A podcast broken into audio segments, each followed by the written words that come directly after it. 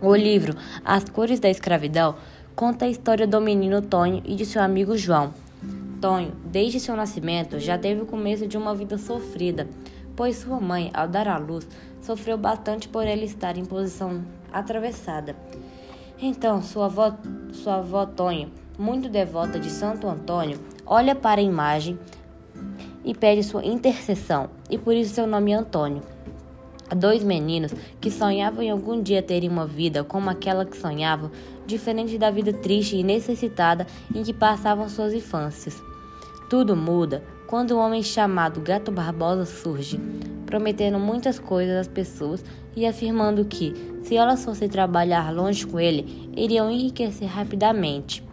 Tonho e João logo imaginam que aquela seria a oportunidade que faltavam para terem uma vida melhor mas o sonho acaba quando chegam na fazenda e são recebidos pelo gato Tanguá, um gato com um olho tampado e mal-humorado.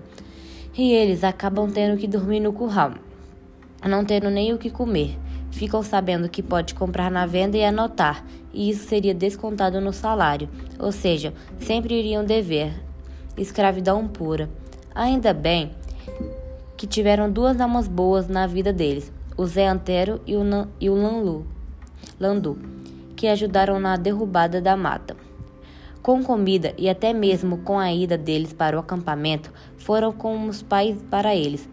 Tom e João têm a infância tomada por uma jornada árdua de trabalho escravo, sem dignidade e sem poder fugir, pois eram vigiados por um homem armado. O que mais emociona é a amizade deles. Além disso, nos traz presente uma realidade que muitas vezes desconhecemos ou que imaginamos já não existir. A escravidão infantil, isso nos faz pensar e refletir.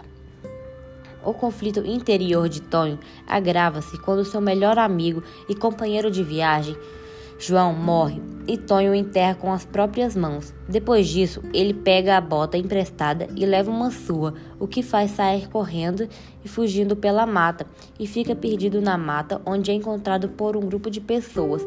Uma família boa pegou Tonho para morar com eles, a dona Zefinha e o seu Luiz, que foram como os verdadeiros anjos para ele. O primeiro que ele fez amizade foi a Birosca, que ao vê-lo abanou o rabo ao sair para passear. Ele acaba conhecendo a Rê, que futuramente tornaria seu grande amor. Ela mostrou a cidade toda para ele e ela mostrou a cidade toda para ele, e ele já dizia pertencer àquela cidade. Tonho acaba fazendo novas amizades na escola. Então a vida volta a ter cor para Tonho.